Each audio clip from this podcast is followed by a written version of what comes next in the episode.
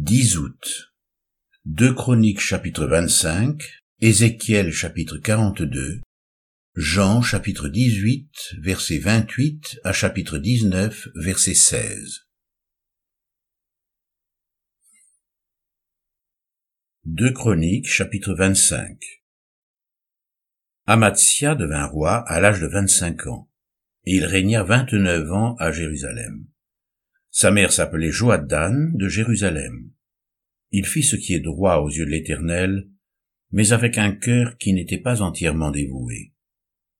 Lorsque la royauté fut affermie entre ses mains, il fit périr ses serviteurs qui avaient tué le roi son père. Mais il ne fit pas mourir leur fils, car il agit selon ce qui est écrit dans la loi dans le livre de Moïse, où l'Éternel donne ce commandement, on ne fera point mourir les pères pour les enfants, et l'on ne fera point mourir les enfants pour les pères, mais on fera mourir chacun pour son péché. Amatia rassembla les hommes de Juda et les plaça d'après les maisons paternelles, les chefs de milliers et les chefs de centaines, pour tout Juda et Benjamin. Il en fit le dénombrement depuis l'âge de vingt ans et au-dessus, et il trouva trois cent mille hommes d'élite, en état de porter les armes, maniant la lance et le bouclier il prit encore à sa solde dans Israël cent mille vaillants hommes pour cent talents d'argent. Un homme de Dieu vint auprès de lui et dit, Ô roi, qu'une armée d'Israël ne marche point avec toi, car l'Éternel n'est pas avec Israël, avec tous ses fils d'Éphraïm. Si tu vas avec eux, quand même tu ferais au combat des actes de vaillance, Dieu te fera tomber devant l'ennemi, car Dieu a le pouvoir d'aider et de faire tomber. Amatia dit à l'homme de Dieu, et comment agir à l'égard des cent talents que j'ai donnés à la troupe d'Israël? L'homme de Dieu répondit, L'Éternel peut te donner bien plus que cela. Alors Amatia sépara la troupe qui lui était venue d'Éphraïm, afin que ces gens retournent chez eux. Mais ils furent très irrités contre Judas, et ils s'en allèrent chez eux avec une ardente colère. Amatia prit courage, et conduisit son peuple. Il alla dans la vallée du sel, et il bâtit dix mille hommes des fils de Séhir. Et les fils de Judas en saisirent dix mille vivants, qu'ils menèrent au sommet d'un rocher, d'où ils les précipitèrent, et tous furent écrasés. Cependant, les gens de la troupe qu'Amatsia avait renvoyés pour qu'ils n'aillent pas à la guerre avec lui, firent une invasion dans les villes de Juda depuis Samarie jusqu'à Beth Horon, y tuèrent trois mille personnes et enlevèrent un grand butin.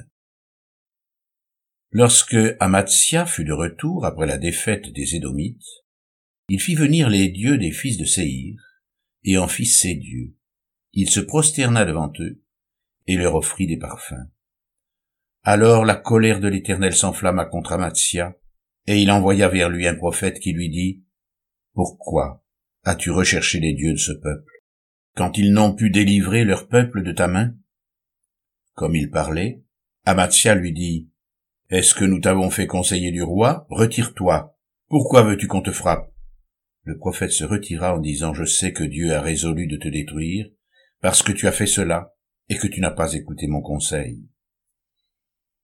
Après avoir pris conseil, Amatia, roi de Juda, envoya dire à Joas, fils de Joachaz, fils de Jéhu, roi d'Israël, Viens, et affrontons-nous. Et Joas, roi d'Israël, fit dire à Amatia, roi de Juda, L'épine du Liban envoya dire au cèdre du Liban, Donne ta fille en mariage à mon fils. Et les bêtes sauvages qui sont au Liban passèrent et foulèrent l'épine. Tu as battu les Édomites, penses-tu, et ton cœur s'élève pour te glorifier. Reste maintenant chez toi. Pourquoi t'engager dans une malheureuse entreprise qui amènerait ta ruine et celle de Judas Mais Amatia ne l'écouta pas, car Dieu avait résolu de les livrer entre les mains de l'ennemi parce qu'ils avaient recherché les dieux d'Édom. Et Joas, roi d'Israël, monta, et s'affrontèrent, lui et Amatia, roi de Juda, à Bethshemesh, qui est à Juda. Juda fut battu par Israël, et chacun s'enfuit dans sa tente. Joas, roi d'Israël, prit à Bethshemesh Amatia, roi de Juda, fils de Joas, fils de Joachaz. Il l'emmena à Jérusalem, et il fit une brèche de quatre cents coudées dans la muraille de Jérusalem, depuis la porte d'Éphraïm jusqu'à la porte de l'angle. Il prit tout l'or et l'argent et tous les vases qui se trouvaient dans la maison de Dieu, chez Obed-Édom, et les trésors de la maison du roi. Il prit aussi des otages, et il retourna à Samarie. Amatsia, fils de Joas, roi de Juda, vécut quinze ans après la mort de Joas, fils de Joachaz, roi d'Israël. Le reste des actions d'Amatsia, les premières et les dernières, cela n'est-il pas écrit dans le livre des rois de Juda et d'Israël?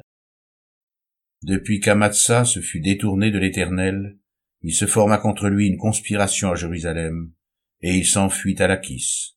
Mais on le poursuivit à Lachis, où on le fit mourir. On le transporta sur des chevaux, et on l'enterra avec ses pères dans la ville de Juda.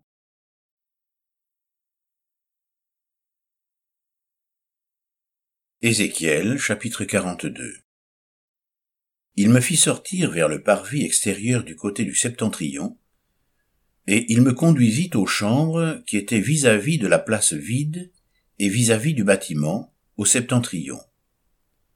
Sur la face, où se trouvait la porte septentrionale, il y avait une longueur de cent coudées, et la largeur était de cinquante coudées.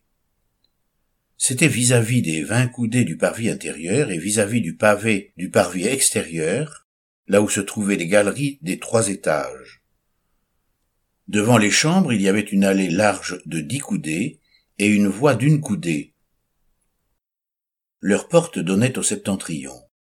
Les chambres supérieures étaient plus étroites que les inférieures et que celles du milieu du bâtiment, parce que les galeries leur ôtaient de la place. Il y avait trois étages, mais il n'y avait point de colonnes, comme les colonnes du parvis.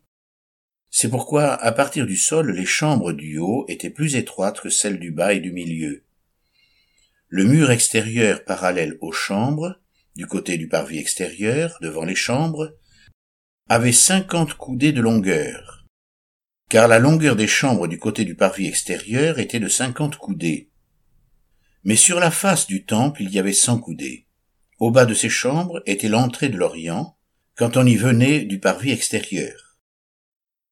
Il y avait encore des chambres sur la largeur du mur du parvis du côté de l'Orient vis-à-vis de la place vide et vis-à-vis -vis du bâtiment. Devant elles, il y avait une allée, comme devant les chambres qui étaient du côté du septentrion, la longueur et la largeur étaient les mêmes, leurs issues, leurs dispositions et leurs portes étaient semblables. Il en était de même pour les portes des chambres du côté du midi. Il y avait une porte à la tête de l'allée, de l'allée qui se trouvait droit devant le mur du côté de l'Orient, par où l'on y entrait. Il me dit, les chambres du septentrion et les chambres du midi, qui sont devant la place vide, ce sont les chambres saintes, où les sacrificateurs qui s'approchent de l'Éternel mangeront les choses très saintes. Ils y déposeront les choses très saintes, les offrandes, les victimes présentées dans les sacrifices d'expiation et de culpabilité, car le lieu est saint. Quand les sacrificateurs seront entrés, ils ne sortiront pas du sanctuaire pour aller dans le parvis extérieur, mais ils déposeront là les vêtements avec lesquels ils font le service, car ces vêtements sont saints. Ils en mettront d'autres pour s'approcher du peuple. Lorsqu'il eut achevé de mesurer la maison intérieure, il me fit sortir par la porte qui était du côté de l'Orient, et il mesura l'enceinte tout autour. Il mesura le côté de l'Orient avec la canne qui servait de mesure, et il y avait tout autour cinq cents cannes. Il mesura le côté du septentrion avec la canne qui servait de mesure, et il y avait tout autour cinq cents cannes. Il mesura le côté du midi avec la canne qui servait de mesure, et il y avait cinq cents cannes.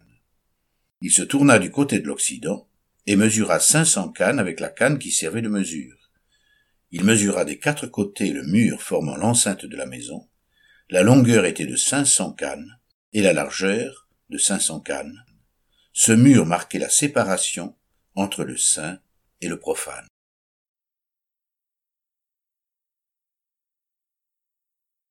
Jean, chapitre 18, versets 28 à 40.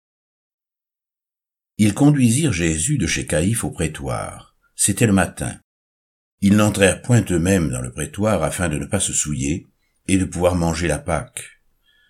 Pilate sortit donc pour aller vers eux, et il dit, Quelle accusation portez-vous contre cet homme? Ils lui répondirent, Si ce n'était pas un malfaiteur, nous ne te l'aurions pas livré. Sur quoi Pilate leur dit, Prenez-le vous-même, et jugez-le selon votre loi. Les Juifs lui dirent, Il ne nous est pas permis de mettre quelqu'un à mort. C'était afin que s'accomplisse la parole que Jésus avait dite lorsqu'il indiqua de quelle mort il devait mourir. Pilate rentra dans le prétoire, appela Jésus et lui dit, Es-tu le roi des Juifs? Jésus répondit, Est-ce de toi-même que tu dis cela ou d'autres te l'ont-ils dit de moi?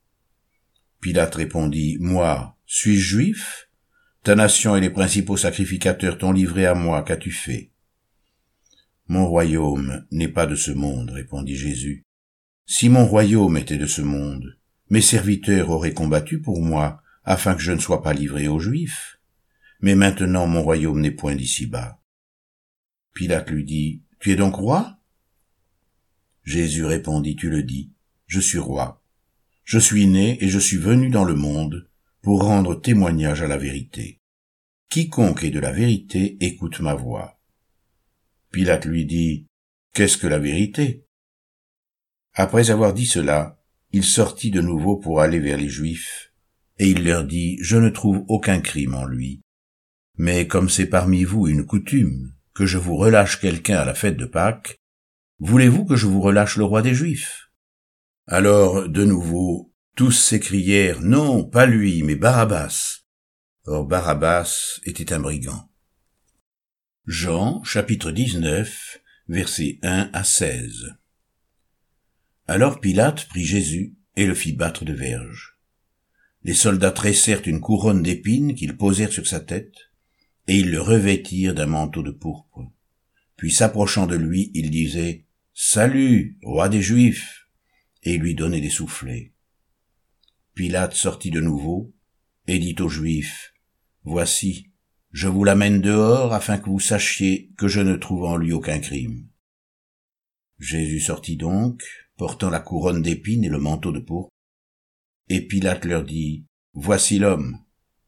Lorsque les principaux sacrificateurs et les huissiers le virent, ils s'écrièrent, Crucifie, crucifie. Pilate leur dit, Prenez-le vous-même, et crucifiez-le, car moi je ne trouve point de crime en lui. Les Juifs lui répondirent, Nous avons une loi, et selon notre loi, il doit mourir, parce qu'il s'est fait fils de Dieu. Quand Pilate entendit cette parole, sa frayeur augmenta. Il rentra dans le prétoire, et il dit à Jésus, D'où es-tu? Mais Jésus ne lui donna point de réponse. Pilate lui dit, Est-ce à moi que tu ne parles pas? Ne sais-tu pas que j'ai le pouvoir de te crucifier, et que j'ai le pouvoir de te relâcher? Jésus répondit, Tu n'aurais sur moi aucun pouvoir, s'il ne t'avait été donné d'en haut. C'est pourquoi celui qui me livre à toi commet un plus grand péché. Dès ce moment, Pilate cherchait à le relâcher. Mais les Juifs criaient, Si tu le relâches, tu n'es pas ami de César. Quiconque se fait roi se déclare contre César. Pilate, ayant entendu ces paroles, amena Jésus dehors, et il siégea au tribunal, au lieu appelé le pavé, et en hébreu Gabata. C'était la préparation de la Pâque et environ la sixième heure. Pilate dit aux Juifs, Voici votre roi. Mais ils s'écrièrent, Hôte, hôte, crucifie-le. Pilate leur dit, Crucifierai-je votre roi? Les principaux sacrificateurs répondirent, Nous n'avons de roi que César. Alors il le leur livra pour être crucifié. Ils prirent donc Jésus et l'emmenèrent.